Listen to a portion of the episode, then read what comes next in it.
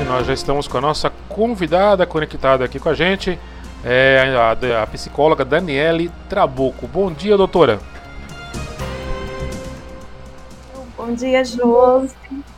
Bom Muito dia, bom pessoal. Dia. É um prazer estar aqui com vocês novamente, né? Daniele, novamente estamos é, aí com você para ser entrevistada e o nosso tema é o Setembro Amarelo, fechando amanhã essa campanha, esse mês especial de prevenção ao suicídio, de valorização da vida. Em relação a esse tema, é, eu até pensei aqui algumas é, perguntas sobre essa questão de valorização da vida e também é, essa campanha tão importante que é de evitar o suicídio. Primeira pergunta: as pessoas dão sinais quando pensam em cometer suicídio e quais são esses sinais? As pessoas dão sinais, sim, né? A gente começa a observar o humor da pessoa, né? Um, uma tristeza mais profunda. Então, assim, é, sempre prestar atenção no comportamento. Então, se a pessoa ela está tendo algo diferente daquilo que ela está, né, ali que você está acostumada, que a família está acostumada a ver, né, principalmente a gente olha muito para os adolescentes nessa questão, porque hoje, é, segundo os últimos dados, é o terceiro, né, o terceiro, a terceira causa de morte entre adolescentes entre 15 e 29 anos é o suicídio, né? Então, a gente vive essa triste realidade no nosso país. Então, sim, as pessoas elas é, têm que começar a olhar mais, né, para quem está do seu lado, a prestar mais atenção nos comportamentos. Então, esse comportamento é mais embotado, ficar mais no quarto, né? Muitas vezes a mãe e o pai, eles relatam assim para mim, como eu trabalho na orientação de pais, ah, mas é adolescente, ele quer ficar mais lá, quer ficar mais no canto dele.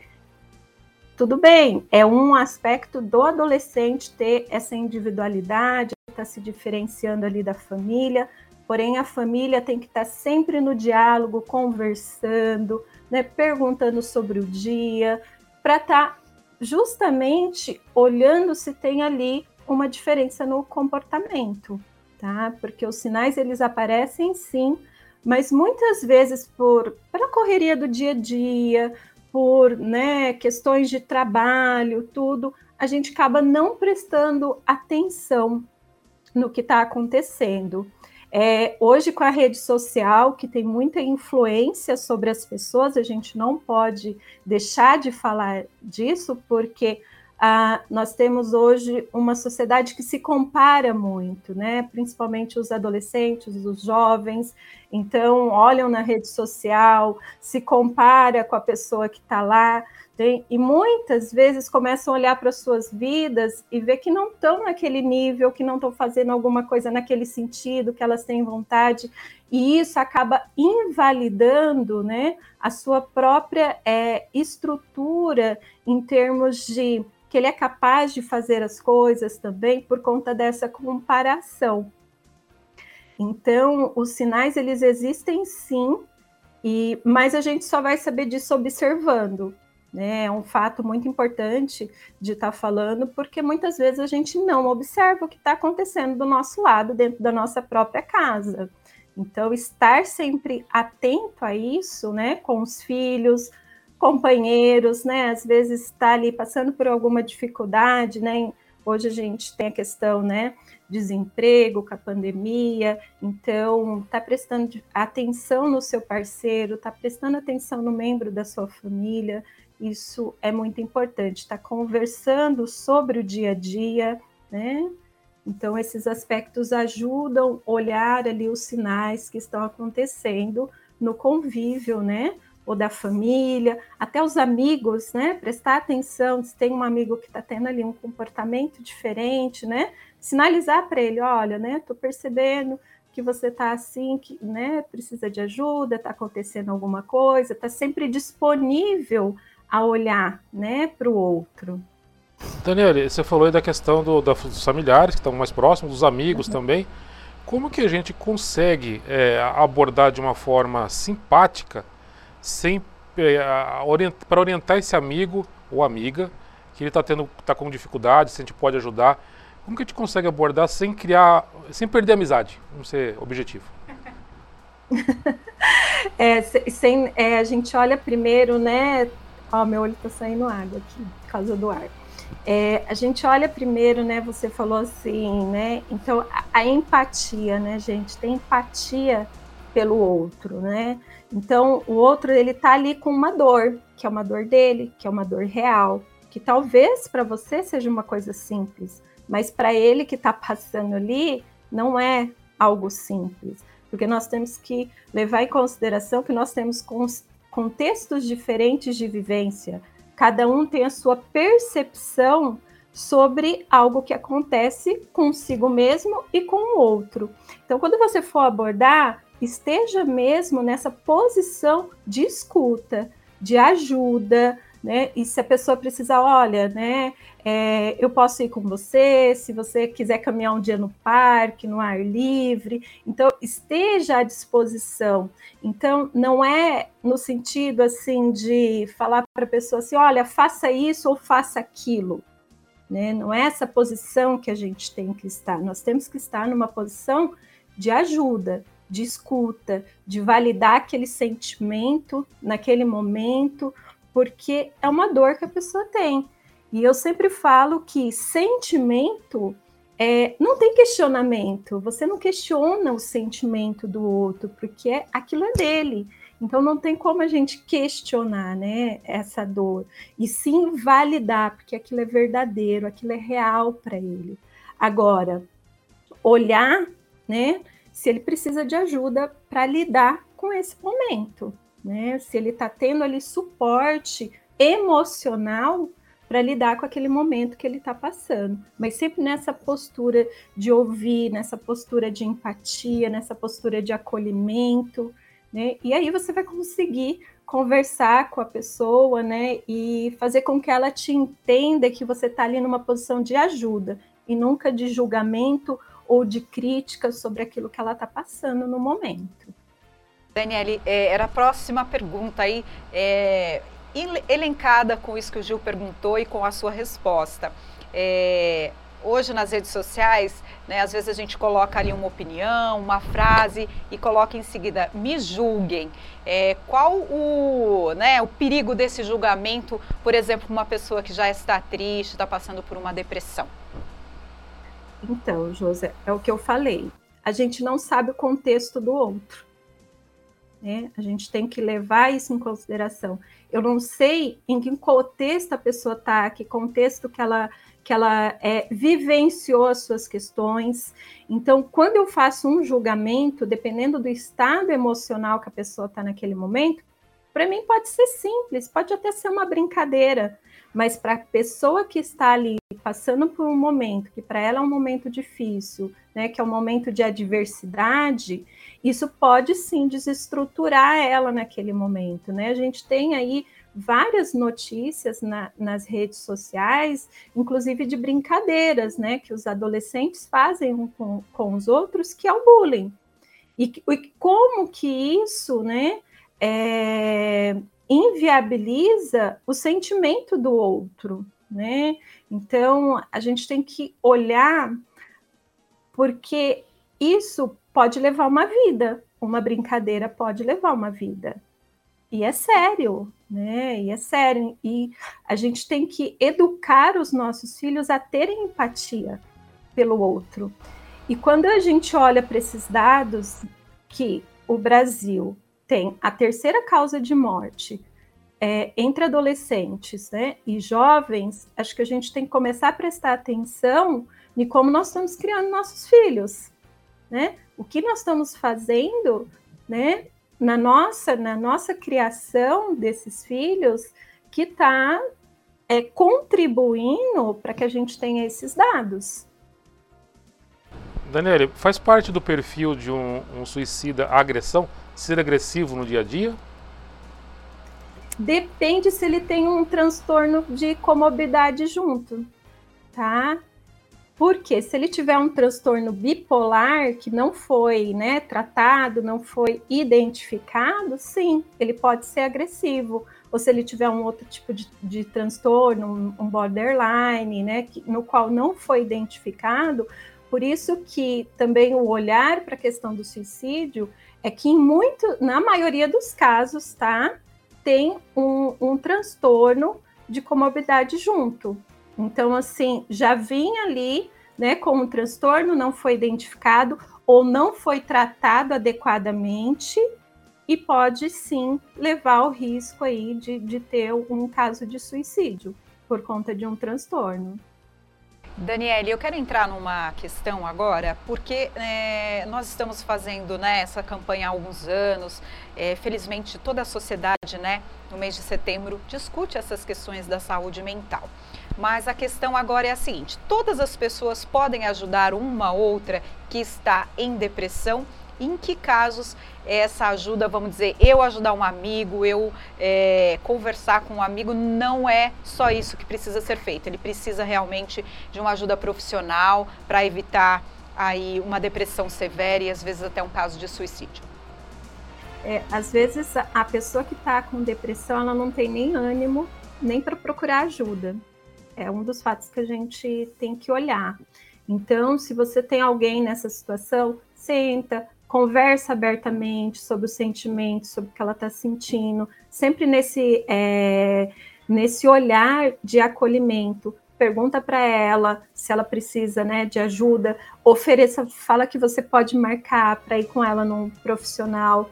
Uma outra coisa que a gente tem que olhar é que muitas vezes a pessoa que está em depressão ela precisa ser medicada, porque a gente tem um fisiológico ali agindo, né? Então, procurar o profissional da psiquiatria, procurar né, o profissional da psicologia é essencial para que essa pessoa lide com esse momento. E hoje nós ainda temos essa resistência tanto à procura, né, da, da questão da saúde mental, da procura dos profissionais da psicologia, como dos profissionais da psiquiatria né, por conta de um tabu que a gente, né, carrega aí, arrasta anos, né, que, né, se você for é porque você, né, tá com algum problema na cabeça, né, que assim, que, né, o, o, o mais popular fala, né, ai, não, não ficando louco, né, não tem nada a ver com loucura, gente, tem a ver com saúde, é isso que a gente tem que frisar, né, tem a ver com qualidade de vida. Quanto antes você olha, tem aí um diagnóstico, tem um tratamento adequado, mais qualidade de vida você vai ter e evita né, chegar a um caso de suicídio. Porque o que, que acontece quando a pessoa chega nesse momento do suicídio? Ela não quer se matar, não é isso que ela quer, né? Mas ela tem uma dor, né? Uma dor que não é validada, é uma dor profunda, é uma dor sentida ali, no qual ela não vê possibilidades de saída. Então, quando você oferece ajuda, você também oferece uma possibilidade de saída, né? Você oferece ali um apoio para essa pessoa que está passando por esse momento, porque ela não consegue ver caminhos, né? E você pode ser uma dessas pessoas que ajude a encontrar esse caminho, que pegue ela pela mão, que faça o processo com ela que ela não está conseguindo fazer naquele momento. Se você falou aí da questão dos jovens e adolescentes é, que tem o maior número de casos de suicídio, será que a, a rede social tem uma contribuição grande nisso nesses últimos tempos? Sim, sim, tem, porque tanto a rede social, na verdade, gente, é um dos, né, um, uma das contribuições. Mas o que a gente precisa olhar, na verdade, é o que está acontecendo dentro da nossa casa, né? O como a gente está conduzindo as coisas dentro da nossa casa, o como a gente está é, desenvolvendo as habilidades para a vida dos nossos filhos. Porque quando é, chega um momento, né, desse, um, momento, né, que a pessoa é, tira a sua própria vida, é porque, além de não ver possibilidades, né, para sair ali daquele caminho, ela também não tem habilidades emocionais para lidar com aquilo que foi acontecendo com ela. E isso a gente aprende em casa, né? A gente aprende ali desde a primeira infância, né, do nosso contato com os pais e vamos para a adolescência, assim vamos, né, se desenvolvendo. E aquilo que acontece na infância é levado para o adulto. É esse olhar que a gente tem que ter, né? Então, o que acontece na infância não fica lá atrás. Então, aquilo que não foi olhado lá atrás, ele vai ressoando, ele vai indo e quando chega no adulto e o adulto tem alguma adversidade que ele não consegue lidar ali, ele começa a ter dificuldades, né? Então, desenvolve uma depressão, desenvolve um transtorno, né?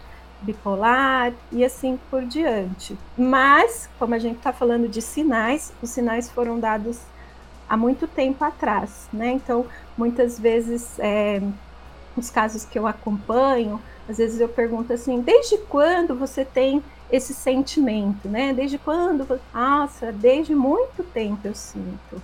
Né? Às vezes é, eu tô com um adulto e ele fala: Nossa, eu sinto isso desde quando eu era criança, ou eu sinto isso desde a minha adolescência. Então a gente vê que muitos aspectos não foram né, do mundo adulto, e sim lá do, do mundo né, infantil, do, do, da primeira infância, da adolescência, que chegou no adulto e daí se instaurou o sintoma e desenvolveu um transtorno. Daniele, nós temos duas participações dos nossos ouvintes pelas redes sociais. A Tânia Moreno diz o seguinte: todos deveriam ouvir. Peraí, que pulou um outro comentário. Todos deveriam ouvir este tema, valorização da vida. A Cláudia Andretta fala de uma situação que aconteceu com ela e que pode acontecer com muita gente também, né? Eu gostaria de uma orientação sua a respeito disso. Muito importante essa entrevista, pois pode ajudar muito. Eu mesma tenho uma experiência com isso. Morava perto de uma mulher que estava pedindo ajuda nessa parte e eu não percebi. Passei algumas vezes por ela chorando e não entendi, não ajudei. Alguns tem, algum tempo depois, ela se enforcou com o próprio sutiã. Foi muito triste, pois ela deixou duas crianças pequenas. Me senti muito mal, pois não pude ajudá-la. É, essa situação que aconteceu com a Cláudia Andretta pode ter acontecido com muitas pessoas. Eu mesmo tive um, um caso parecido de uma pessoa de uma outra cidade onde eu morei é, e aconteceu né, com essa família. Ele cometeu suicídio. Eu lembro que para mim foi muito impactante porque eu na hora eu comentei eu nunca percebi os sinais. E a família também disse que não percebeu nenhum sinal. Como que a gente que passa por isso, uma família que passa por isso, é, como que a gente também resolve essa situação? Porque a gente fica numa situação de eu poderia ter ajudado, eu não fiz nada, né? Também fica com um sentimento de impotência. É, qual o seu conselho para nós? Então, para a família que passa né, por, por um processo de de suicídio, né, que tem uma perca, é, fazer um acompanhamento, né, é, psicológico, né, para entender que muitas vezes a, realmente a gente fica impotente frente à situação, né, porque a gente não consegue controlar tudo, essa que é a verdade, né? A gente não tem o controle sobre tudo. A gente pode fazer aquilo no dia a dia, né? O que a gente pode olhar, então, assim, quando a gente está aqui dando uma orientação, né, para a gente observar, então, ter essa consciência que a gente não controla, né, que tem coisas que a gente não vai conseguir dar conta de tudo, né, mas esse olhar, quando você vê alguém chorando, né, igual a telespectadora trouxe, perguntar, porque o choro, gente, o choro é uma linguagem, é uma comunicação, né? A pessoa está comunicando algo, algo não está bem. Então, né, sentar com essa pessoa chora, que está chorando e perguntar. Eu lembro que uma vez, né, eu estava é, voltando do consultório e quando eu morava em São Paulo, pegava o trem e eu vi uma senhora assim, né, toda, né, desconcertada saindo do trem, assim, né? Parecia que estava meia tonta tal. E, e, tudo assim, né? Na minha observação, eu fui observando aquela senhora, o jeito dela caminhar, o jeito que ela estava indo, e ela respirava assim, ofegante, assim, sabe? Parecia que ela ia assim ter ali, naquele momento, parecia que ela ia um ataque ali, né, do coração. E aí eu olhei para ela assim, falei: "Você tá bem?" Ela: "Não tô bem." Né? Ela falou assim para mim: "Eu não tô bem." Eu falei: ah, "Então vamos sentar ali." Eu fiquei com ela uma hora e meia conversando com ela, né? Ela contando para mim é, o que estava acontecendo, mas ela levou um susto no trem, porque um rapaz passou a mão, né, numa correntinha que ela tinha no pescoço, e ela se assustou. Mas ela estava em depressão, né? Então ela foi me contando que ela estava tinha passado por um luto, tudo, e que ela não estava conseguindo lidar com aquilo. Em nenhum momento eu tinha falado para ela que eu era psicóloga, né? Eu só estava ali, só estava ouvindo, né? Ela, aí ela olhava para mim, ela falava: "Nossa, tô tomando o seu tempo", né? Ela olhava para mim e falava: "Tô tomando o seu tempo". Eu falei: "Não, pode ficar tranquila aqui, né? Eu escolho estar aqui com você agora, né? Eu falei para ela, né? Então, é, o quanto, quantas pessoas passam pela gente, né? Dessa forma que estão precisando ali, né? De só ser ouvida. E eu ouvi ela, tudo que ela tinha para me dizer, ela falou várias coisas. E aí eu falei, aí no final eu falei assim para ela assim: "Você me permite a te falar, né? Algumas coisas?" Né? Porque a gente também tem que per pedir permissão para a pessoa, né? Porque a pessoa tem que dar permissão para a gente, a gente não tem que falar, né? Aí eu falei, olha, né? Procura ajuda, né? Procura, eu sou psicóloga, daí eu falei para ela, eu sou psicóloga, né? Eu posso, né, te encaminhar, né? Para você ter alguém para conversar e tal. E ela ficou tão agradecida, né? Aquele momento, né? Por eu ter ali parado para conversar com ela, e depois até ela veio, né? Ela quis fazer os atendimentos comigo, eu acompanhei ela durante um tempo, mas a gente tem que ter essa observação, a gente tem que ter essa empatia pelo outro, né? É, e não é porque são os de fora e são os da nossa família. E a família que passa por um momento de luto é muito difícil porque fica essa sensação, né? Eu poderia ter feito algo e eu não fiz. Mas a gente tem que ter essa consciência que a gente não controla tudo. Mas no dia a dia, observar, né? Observar ali o que está acontecendo, se tem algo diferente e investigar, né? Perguntar, se comunicar. Uma outra coisa, quando eu trago sempre sobre isso, né, Josi e Gil, é que nós não aprendemos a nos comunicar, né? A gente não, a gente não não é uma coisa que a gente é, pratica, né? E sempre eu falo assim, a gente tem que aprender a escutar, né? E falar sobre os sentimentos, né? Escutar os outros, sobre os sentimentos dos outros e falar sobre os nossos sentimentos. Então a gente tem que falar mais, né? A gente anda se comunicando pouco, tanto dentro de casa, né, com, com os nossos amigos, então, acho que a gente tem que olhar mais para isso, como que está a nossa comunicação. Né? Como melhorar essa comunicação, né? É, a gente conversou com a Carla segunda-feira, né? E a gente tocou justo nesse ponto. Às vezes a gente está muito né, conectado atualmente e está longe de quem está perto, né? Quem Isso. está na nossa frente, estamos longe, mas estamos às vezes perto de pessoas que estão distantes. Essa falta de comunicação também atrapalha. A gente, Isso mesmo. A gente está caminhando para o final, Daniela, mas a gente até comentando esse dia com a Carla, é, uma sugestão de um, um, leigo aqui ignorante no assunto, é, de no almoço ou no jantar todo dia, se for a família todo mundo junto, que se for possível, é, pôr uma caixinha, todo mundo joga o celular lá dentro, desliga a televisão e vai todo mundo senta juntinho e conversa. Esquece o celular, esquece a televisão, senta ali conversa o pai, a mãe, o filho, a tia, quem tiver no almoço ali, trocar aquela ideia. Acho que isso é importante, né? Isso, a gente tem, é, partindo disso que você está trazendo, Gil, é, a gente trabalha na orientação com os pais as reuniões de família, né? Então, o que é reunião de família? É justamente isso que você está trazendo, né? Você ter um momento ali com a família, não precisa ser uma hora, é coisa de 15, 20 minutos, e você conversar sobre a semana, sobre o que, que aconteceu na semana, como que foi, né, o dia a dia de cada um, se tem algo para essa família resolver ali que eles precisem dar soluções juntos, né? Então tem uma ferramenta que a gente utiliza que é a reunião de família. Então a gente reconhece, né, os sentimentos de cada um, a gente avalia soluções, né, naquele momento e onde cada um vai falar sobre si, vai falar sobre, né, o que precisa de mudança naquela família, naquele momento.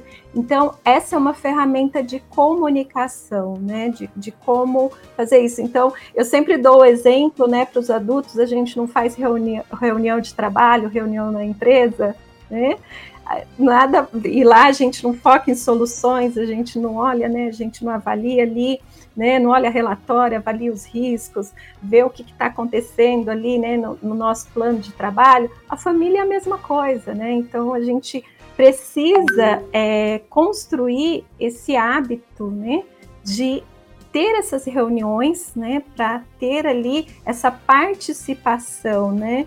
E, e aí você começa a ter o quê? Mais conexão, né? Então, acho que uma palavra para a gente deixar hoje, né, que a gente está aí, né, falando da conexão aí com, né, com as redes sociais, a gente precisa se conectar mais em casa, né? A gente precisa estar aí mais nesse olhar.